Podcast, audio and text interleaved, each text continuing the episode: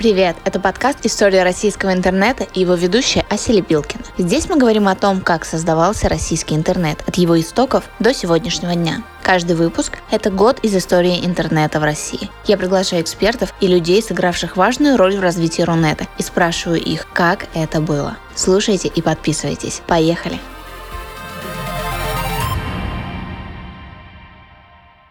Всем привет! С вами подкаст «История российского интернета» и его ведущая Ася Лепилкина. Во-первых, я бы хотела вас поблагодарить за то, что вы послушали наш первый выпуск, в котором мы говорим о предпосылках создания интернета в России. Если вдруг не послушали, очень рекомендую. Также ждем ваших отзывов, комментариев, оценок, подписок. Сегодня мы поговорим о следующих событиях. Первое. 13 января 1994 года. Ростелеком получает лицензию от Минсвязи. Второе. Февраль 1994 года. Открытие учебного центра Oracle в Москве. Третье. 9 февраля 1994 года. Создание Фонда содействия развития малых форм предприятий. Фонд Бортника.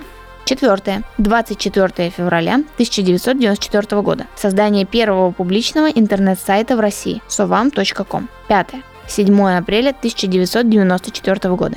Первый сайт Рунета. Шестое. Ноябрь 1994. Первая электронная библиотека lib.ru.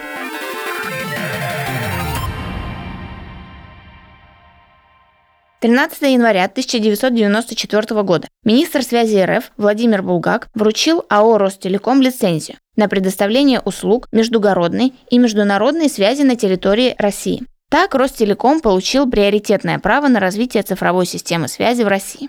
Наиболее подробно про Владимира Булгака. Это был российский государственный деятель, очень важный для того времени. Он начал свою карьеру в Московском электротехническом институте, отучился по специальности инженер радиосвязи, был начальником Московской городской радиотрансляционной сети и к 1990 году был назначен министром по связи, информатике и космосу РСФСР, а затем, уже в 1991 году, стал министром связи Российской Федерации. По словам Владимира Борисовича, Минсвязи предпочло на тот момент западный путь развития отрасли. Все компании-операторы, предоставляющие услуги связи, действовали на коммерческой основе, а министерство сохраняло за собой только регулирующие функции. На тот момент в России функционировало уже более 20 международных операторов. Но, как заявил господин Булгак, расти должны все цветы, но Ростелеком будет главным букетом на клумбе, высаживаемый министерством. Февраль 1994 года. Открытие учебного центра Oracle в Москве. Это был единственный центр России, где готовили специалистов в области кейс-технологий и систем управления базами данных Oracle. Ранее такие специалисты обучались только за рубежом. 24 февраля 1994 года. Создание первого публичного интернет-сайта в России – sovam.com. Из важных фактов о компании Sovam. В 1992 году Савам Телепорт на базе своей внутренней сети Саваммер начинает массовое подключение российских банков к системе SWIFT. Советский внешэкономбанк был подключен к системе SWIFT еще 4 декабря 1989 года, а в 1992 году подключились еще три банка. Затем процесс был поставлен на поток. Также САВАМ обеспечивал связь между Государственным таможенным комитетом России и уполномоченными банками по контролю за экспортом. 7 апреля 1994 года, регистрация домена .ru и создание первого российского интернет-сайта. Об этом мы подробнее поговорим с нашим экспертом Андреем Воробьевым.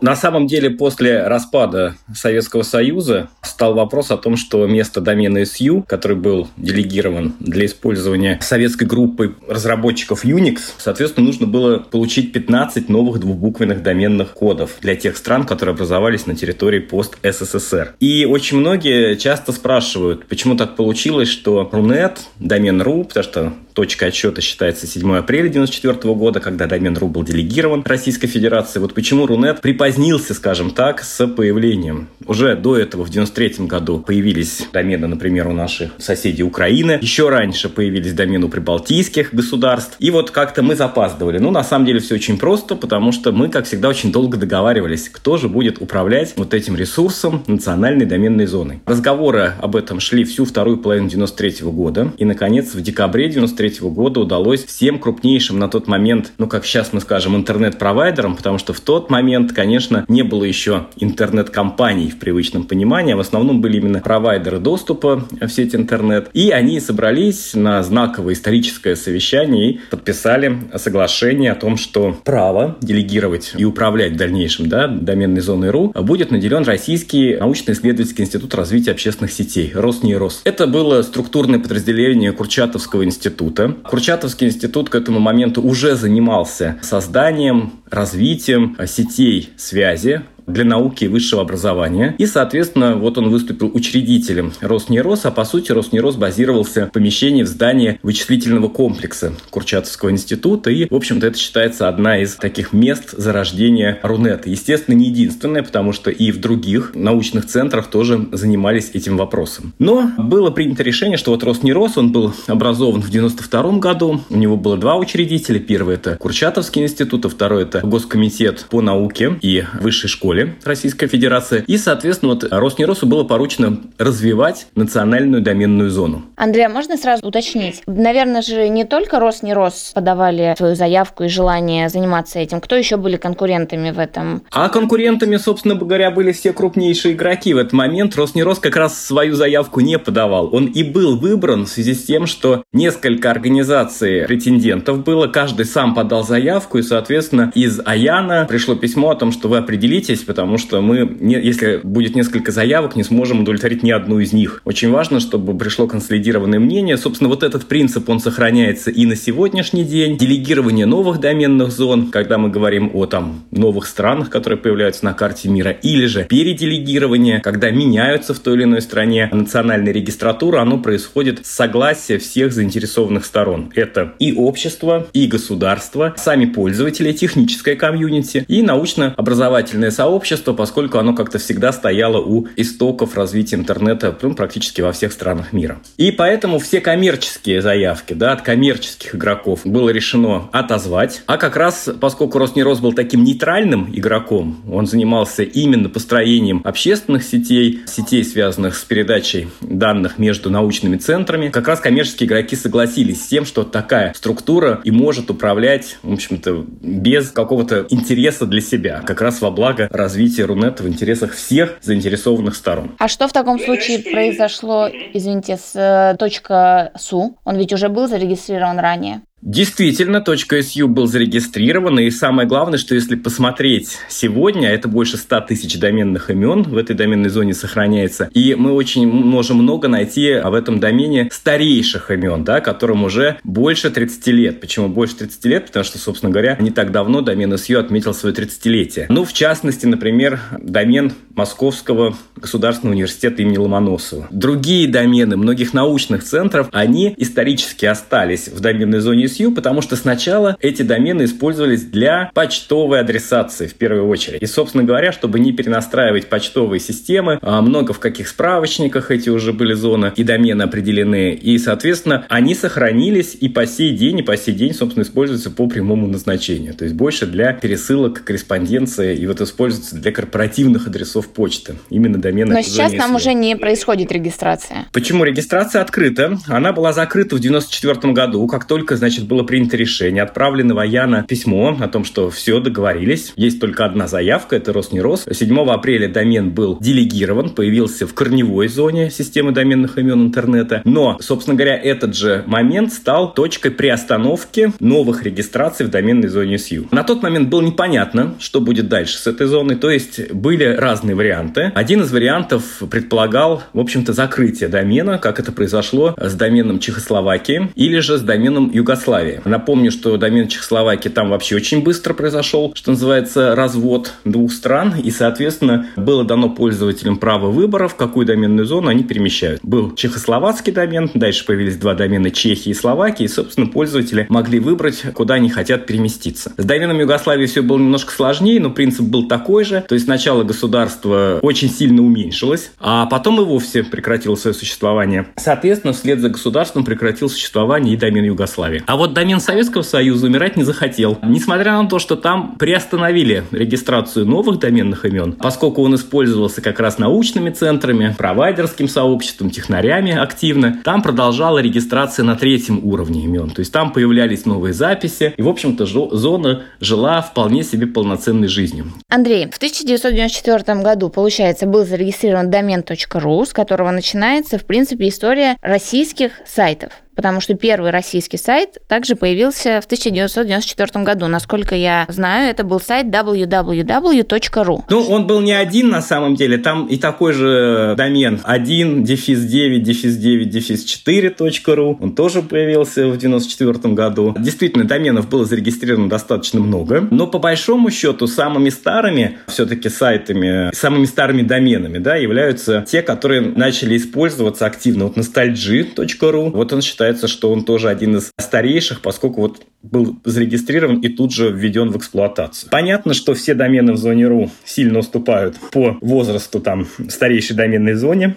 .com это был домен symbolics.com, самый старый. Но он появился еще, что называется, в конце 80-х, когда система DNS в первый раз оформилась. Тогда вообще было зарегистрировано всего 7 доменов верхнего уровня, ну, в том числе вот такие старейшие, как com, net. А на тот момент всем прародителям интернета казалось, что, в общем, этого будет будет достаточно. Национальные двухбуквенные доменные зоны появились много позже, а вот уже такое существенное расширение доменного пространства началось только в 2012 году. Были те, кто, что называется, смотрел далеко вперед. Давайте вспомним Артемия Лебедева, который сумел зарегистрировать, ну, такие самые ходовые домены, что называется в зоне РУ, слова из словаря, а такие как аптека.ру, метро.ру, водка.ру. Регистрировал их по своему собственному признанию для проектов, которые планировал развивать в Рунете сайте. Но некоторые из них потом перепродал, как настоящий доменный инвестор. Естественно, перепродал с хорошей маржой. Ну, в частности, вот домен водка.ру был перепродан одному из крупнейших российских производителей водки. А часть доменов, например, метро.ру, московский метрополитен, неоднократно просил у Артемия передать, продать этот домен. Но Артемий не соглашается, он ведет собственный проект там. Мы знаем, что он разрабатывает много графики для московского метрополитена. И домен этот вот не хочет отдавать. Я, насколько знаю, на тот момент вообще даже чуть позже, через несколько лет, люди стали покупать доменные имена как раз с целью перепродажи в будущем. Да, это сначала их называли киберсквотерами, потом, конечно, было принято решение уже на уровне и Всемирной организации интеллектуальной собственности, и ICANN о том, что все-таки киберсквотинг – это явление, когда домен регистрируется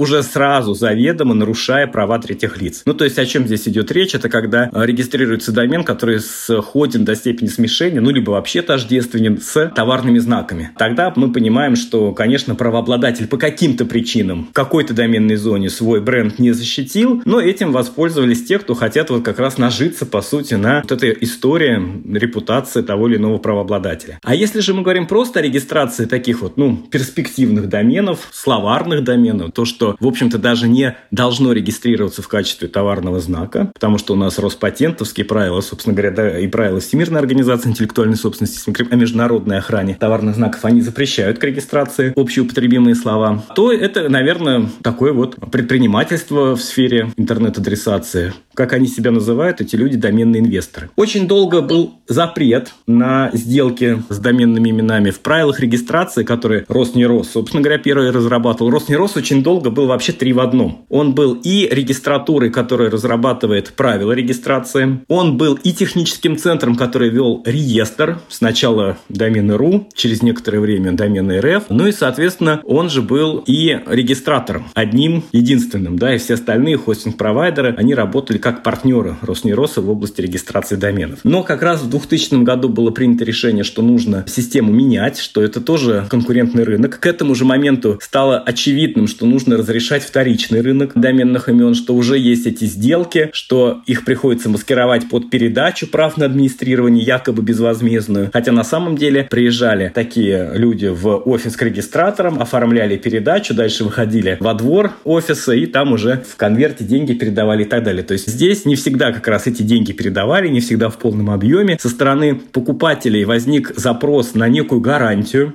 сделок на вторичном рынке с доменными именами. И вот уже дальше такую гарантию предложили аккредитованные регистраторы. Их появилось довольно много. Сразу же, как только было принято такое решение, переход к распределенной модели регистрации доменных имен. И у нас там R01, RuCenter. Это уже вот 2001 год, они уже работают. Чуть позже присоединился Регру, а, но очень такую агрессивную маркетинговую политику провел и стал одним из лидеров этого рынка. На самом деле у нас вот в повторении развития доменного рынка в России было очень похожим с мировой практикой. Там тоже сначала запрещали перепродажу доменов, потом поняли, что это сервис обычный, да, и, соответственно, это жизнь, и нужно придумывать и аукционы, и гарантированные так называемый сервис направленной продажи доменных имен. Но нужно и защищать интересы правообладателей, и, собственно говоря, правообладательское лобби, оно и в ICANN очень долго не давало вот это расширить количество доменных зон, потому что требовали, чтобы были созданы инструменты, гарантирующие то, что вот не будет массово нарушаться их интеллектуальная собственность. А были какие-нибудь интересные истории, связанные как раз со стоимостью продажи домена? То есть что-то такое прям чрезвычайно высокие цены на определенные домены? Были и такие хрестоматийные примеры, когда киберсквотерам очень долго удавалось уйти от ответственности и не передавать домены правообладателям. Ну, вот в частности, АвтоВАЗ очень долго бился за домен lada.ru, поскольку там размещали они то сайт с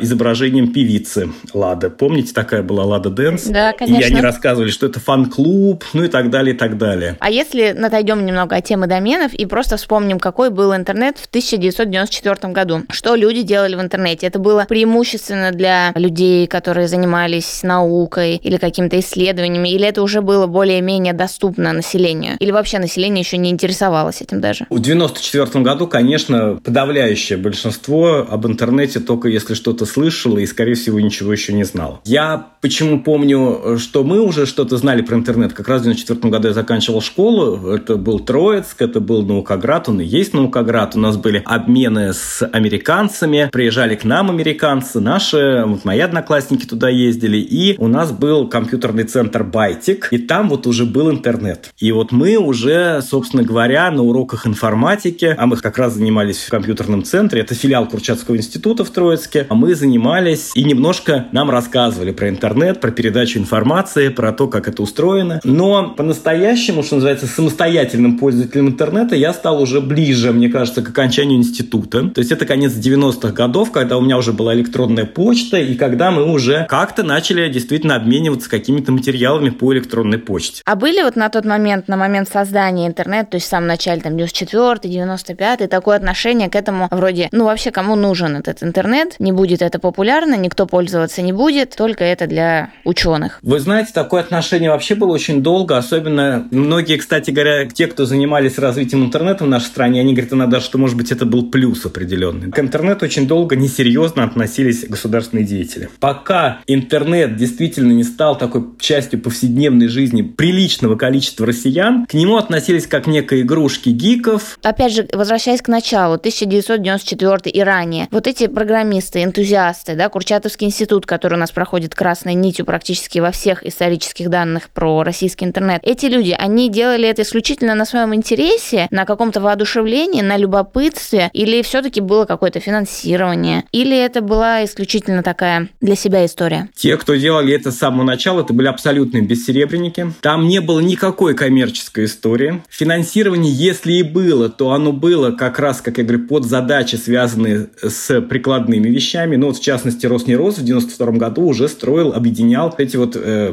наши научные центры единой сетью связи. Да, и под это, конечно, финансирование выделялось. Более того, я помню, 2004 год, 2005 год, этот проект Глориат был так называемый, а его целью было объединение мировых научных центров единой сетью, да, и, собственно, такая сеть тоже строилась. Ну, то есть вообще интернет это же сеть сетей. То есть есть техническая основа. Это вот как раз те самые кабели, которые лежат по дну мирового океана, проходят. И было много курьезных случаев, когда там якорем корабля кабель перерубало. Было же такое. И целый континент да, оставался без... Не то чтобы совсем без связи, да, потому что это сеть сетей, есть другие способы, но без устойчивой, без надежной, без хорошей высокоскоростной связи. В Якутии кабеля почти нет, да, сейчас появилось что-то, но сначала проблема цифрового неравенства отдаленных улусов там решалась с помощью спутникового интернета. Ставили огромные тарелки антенны в каждой сельской школе, и, собственно говоря, школы в основном и были теми центрами информатизации таких вот отдаленных регионов. Это здорово, что технологии самые разные, но они все для достижения одной цели, да, чтобы объединить людей. Да, это интересно, потому что, например, вот хотела добавить по поводу кабелей, проходящих в океане и перерубаемых якорями. До сих пор, например, в Австралии и в Новой Зеландии по сравнению с Европой и США России очень дорогой интернет. Разница в цене, видимо, обоснована тем, что его сложнее туда проводить. Тут надо понимать, что там все дороже, но еще очень важный момент, почему там дороже, потому что там гораздо меньше конкуренции в области вот этих сервисов, провайдеров услуг доступа. Россия государство не вмешивалось. Да, 90-е годы, помните, Рилком, Демос, это первые наши провайдеры, которые в Москве проводили агрессивную рекламную кампанию и боролись за то, чтобы подключить как можно больше домовладений. Ну, организации уже и так понимали, что им надо подключаться, и там как бы особо реклама, если только что называется «Выбери меня» или вот конкурента, на это работала. А вот сначала же наши провайдеры вкладывались в то, чтобы объяснить населению, зачем им нужно иметь подключение дома. Но это уже как раз первый этап, это же кооперативы были, и это вот первый этап коммерциализации, да, на тот момент того, что было сначала разработано внутри научных центров, а дальше как это было уже, собственно говоря, как начали зарабатывать в интернете первые деньги. Сначала провайдеры, обеспечивающие доступ, а дальше те, кто, собственно говоря, доступ сам по себе не интересен, доступ интересен только тогда, когда ты с помощью этого доступа какой-то интересный, уникальный контент начинаешь потреблять. Ну и вот это уже совсем другая история, это уже после 94 -го года начинается. Какая была эта конкуренция? Какие рекламные инструменты они использовали? То есть все-таки это начало 90-х. А на тот момент самый главный рекламный канал у нас был, который приводил больше всего людей, это было телевидение. И вот я хорошо помню, что одна из первых реклам, это как раз был э, и Демос, и Рилком размещались на телевидении. Они старались себя рекламировать в наиболее рейтинговых программах, это которые выходили в прайм-тайм. Телевидение же тоже менялось. Тогда вообще такая жизнь была, вот эти 90-е, она же, это же вообще про домены вы меня спрашивали, какие-то курьезные вещи, да, и было такое, что с пистолетами приезжали с оружием, перестрелку устраивали возле офиса регистратора. Хотя офис регистратора Руцентра находился в помещении на улице Кусинена, и там, соответственно, Центр научно-технической информации. Это, в общем-то, закрытая достаточно организация, туда надо было по пропускам проходить. Ничего не смущало. То есть э, борьба за домены, за хорошие домены уже тогда была достаточно жесткой, даже жестокой. То есть даже такие были прецеденты, когда вымогали с оружием в руках право администрирования доменов в зоне РУ. А пираты? Если появился интернет, он стал общедоступным, скажем, соответственно, какой-то контент уже даже в начале 90-х, в 94-м, 95-м, хоть и скудный, но заливался туда. Это ведь был пиратский контент, еще не было никакого регулирования и правообладания на то, что загружалось. Например, софт, который покупался, скачивался в интернете, не было регулирования, да, насколько я понимаю? В законе это все было уже прописано прописано тогда. Другое дело, что у нас было настолько настолько нигилизм высок в обществе в 90-х годах, что на это никто не обращал внимания. То есть нарушение закона в области интеллектуальной собственности тогда даже не то чтобы ну, считалось чем-то плохим, а как, как бы даже как Робин Гуды, что ли, выступали. Я сам второе высшее образование получал в Институте интеллектуальной собственности Роспатента, это бывший всесоюзный центр подготовки патентных поверенных, и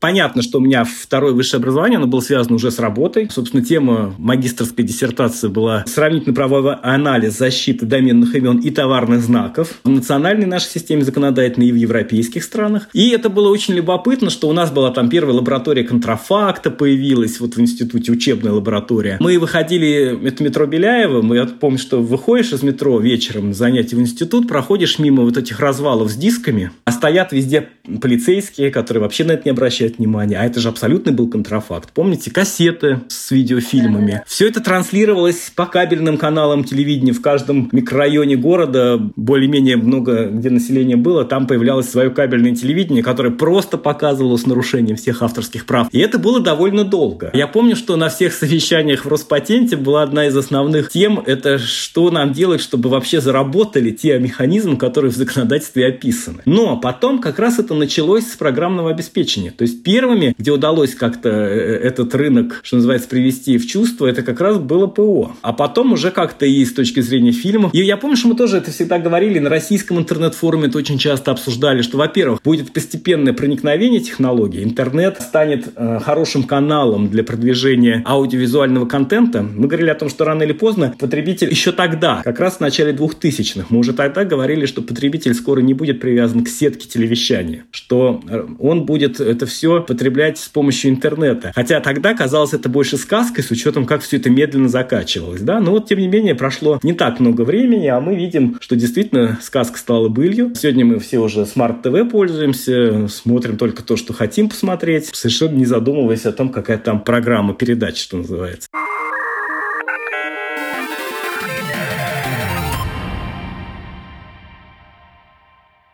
Спустя полгода, в ноябре 1994 года, в сети появляется первая электронная библиотека, созданная программистом Максимом Машковым. С начала 90-х он начал коллекционировать электронные файлы с книгами, после чего выложил их на своей личной страничке в сети. Пользователи интернета, тогда еще даже не представляющие, что можно читать книгу с экрана компьютера, а не только с бумаги, начали активно загружать свои имеющиеся файлы в сеть и быстро сделали страничку Машкова очень популярной. Более того, многие сами перепечатывали свои любимые книги, делились ими с программистом, далее он пополнял ими библиотеку. 1998 году библиотека стала настолько популярной и масштабной, что для нее пришлось создать отдельный сайт lib.ru. Сайт функционирует до сих пор. Что удивительно, за 20 лет внешне он практически не изменился. Возможно, в этом есть его интересная особенность. Вот что сам Максим Машков говорит о создании своей электронной библиотеки. Я пока учился в школе и в университете, в библиотеку бегал чуть ли не каждый день. Был записан в четыре разных библиотеки. А книжек там всегда не хватало. Особенно тех, которые хотелось почитать. И вот, когда я кончил учиться и поступил на работу, вдруг обнаружил, что есть компьютеры. В компьютерах есть файлы. Среди файлов встречаются файлы книжек. Их набивали, ими менялись. Я застал файлы, у которых была удивительная кодировка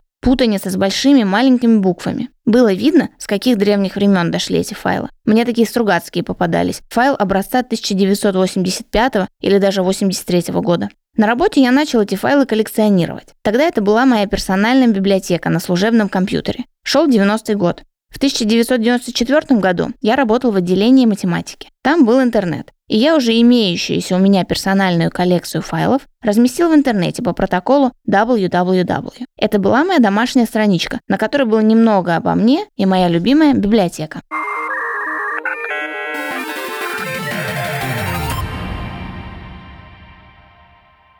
Это рубрика «Фан Факт», и сегодня снова с вами Николай Маратканов, то есть я. Немножечко вернемся к получению лицензии Ростелекомом, предоставления междугородней связи. Цитата из «Ведомостей» 1994 года. Цитирую. «После презентации в президента отеля и ее участники, в том числе гости из 27 инофирм, отправились в Успенскую церковь, где был отслужен молебен в честь получения Ростелекомом лицензии. Точка. Возможно, это связано с датой события 13 января, хотя сама лицензия совершенно случайно имеет счастливый номер 777. Итак, что мы имеем? Во-первых, три семерки. То, что это случайно, конечно, можно поверить, но, наверное, все-таки нет. Номер лицензии три семерки, дата 13 января, и самое главное, наверное, первое в истории соприкосновение интернета с церковью. Успенская церковь и интернет соприкоснулись 13 января 1994 года. Но не это ли фан-факт, господа?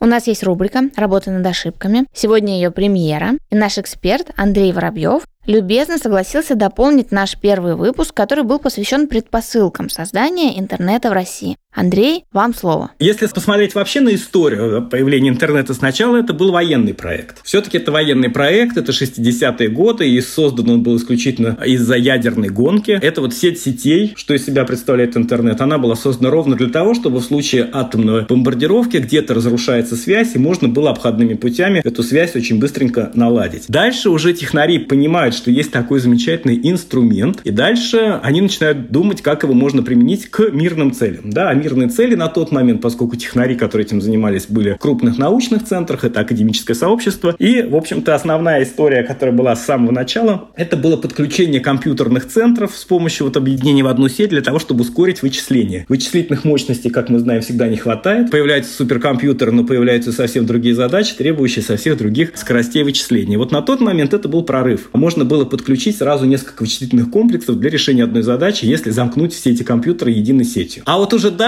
пришла коммерциализация. И как только пришла коммерциализация, пришло совсем иное количество пользователей. Дальше мы уже видим, и государство в стране не осталось, и оно уже свои услуги, свои сервисы населению начинает оказывать в интернете. А это значит, что интернет становится действительно, с одной стороны, безусловно, средой, которая облегчает многие процессы, может быть, даже ускоряет их где-то, но с другой стороны, довольно опасной с точки зрения и персональных данных, и уязвимости, и интернет-мошенничества. А как только общество сталкивается с угрозами, да, не с, не с плюшками, которые дает интернет, а именно с угрозами, которые он себе несет. Общество куда сразу обращается? К государству и просит защиты. Кстати говоря, вот если посмотреть на корпорацию ICANN, она же разработала свою стратегию до 2025 года. И очень любопытно, что один из пунктов стратегии – это как раз развитие многоязычных доменов как инструмент сохранения многоязычия в интернете. А вот второй пункт очень важный – это работа с законодателями стран мира, повышающим, скажем так, их уровень технологических знаний об устройстве интернета, чтобы они понимали, что регулировать. Да? И вот это регулирование с пониманием – это тоже некий уже запрос. То есть общество просит законодателей регулировать, техническое сообщество готово обучать законодателей, чтобы это регулирование было эффективным. Вот тот, тот самый мультистейкхолдерный подход. Интересно, да, получается практически как и с созданием доменов, так и с авторскими правами у России какой-то свой уникальный и индивидуальный путь. Ну, где-то мы повторяем зарубежный опыт, в чем-то повторяем, конечно, где-то на него смотрим, где-то понимаем, что он нам не подходит. У нас же было очень долго самым прогрессивным законодательство о защите персональных данных, да, когда вот появился закон. Потом, конечно, его переплюнул GDPR европейский. Там уж, уж очень он строг, и когда наши юристы смотрят, они все удивляются, как бы это на нашу почву могло лечь, да, что называется. Но это к вопросу о том, что если у Штатов подход, что все для бизнеса в первую очередь, да, интересы потребителя не так защищаются, да, то есть там как бы совершенно допустим сбор данных, пусть и безличных, но во благо развития именно бизнес-составляющей интернета. В Европе наоборот, очень уж защищается э, именно персона, персональные данные. Азиатский подход, он какой-то совсем иной, а мы вот своим путем идем. Но это тоже, мне кажется, нормально, даже интересно.